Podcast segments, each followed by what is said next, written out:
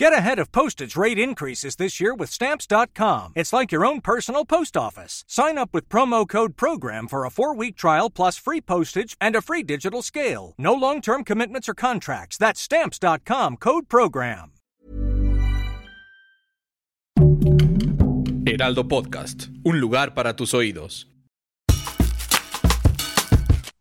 Esto es Primera Plana de El Heraldo de México.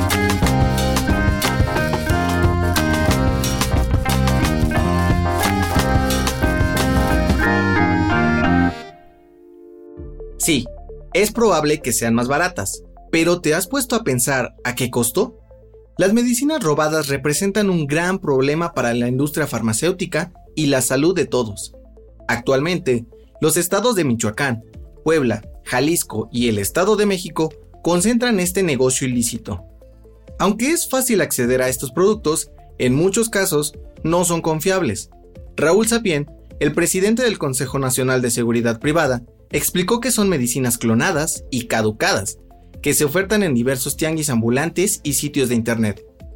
Recientemente, se han identificado 200 sitios web que se dedican a la venta de estas medicinas, operados principalmente por el crimen organizado, quienes roban, transportan y falsifican los medicamentos. Entre los productos más comunes se encuentran los antibióticos, aspirinas, vitamínicos y desinflamatorios, el problema es tan grave que si lo comparamos, la cifra que genera este mercado ilegal equivale a la compra de más de 8 millones de vacunas contra COVID-19. Sí, escuchaste bien. 8 millones de vacunas contra COVID-19. Con información de Adrián Arias. Cambiando un poco el tema, en mayo de 2020, el gobierno de México dio luz verde para que más de 300 municipios reiniciaran actividades escolares y laborales de manera paulatina en medio de la pandemia por COVID-19. A esta iniciativa se le llamó Municipios de la Esperanza.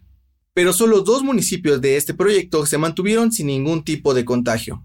El programa que inició tres meses después de que se anunció de manera oficial el primer caso en el país, se mantuvo con San Bartolomé Soogocho y San Francisco Osolotepec, en Oaxaca, como los únicos municipios fuera de la lista de contagios en México, habían pasado apenas 11 días desde la implementación de esta iniciativa, cuando ya empezaban a surgir brotes del virus en más de 100 localidades denominadas como de la Esperanza.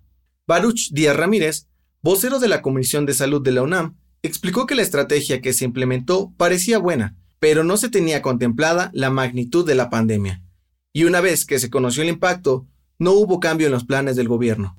Con información de Frida Valencia. Se cumplen 35 años de Super Mario Bros. Y qué mejor forma de celebrarlo que en una sala de conciertos. Así es, el peculiar personaje de videojuegos salta al escenario con una orquesta dirigida por Manuel J. Serna, con más de 25 músicos que interpretarán las melodías que han sido inmortalizadas por el clásico juego.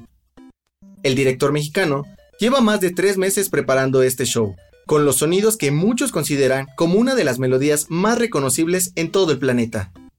El show será el próximo 6 de marzo de manera virtual, donde se interpretarán alrededor de 30 temas durante aproximadamente una hora con 40 minutos. A medio concierto, se ha programado un concurso entre 8 jugadores de Super Mario Bros., que también será ambientado por la orquesta. Con información de Luis Carlos Sánchez. El dato que cambiará tu día. Llegaron los días soleados y además de disfrutarlos, no olvides cuidar a tus perritos de un posible golpe de calor. Procura mantenerlos hidratados. Si los sacas de paseo, no olvides una botella de agua fresca para ellos y que sus patitas no pisen el asfalto caliente. Otro consejo es no cortarle el pelo frecuentemente. Por el contrario, intenta cepillarlo, pues con ello se retira el polvo y el pelo muerto, además de que ayudarás a refrescar a tu mejor amigo. Esto fue Primera Plana, un podcast de El Heraldo de México. Encuentra nuestra Primera Plana en el periódico impreso, página web y ahora en podcast.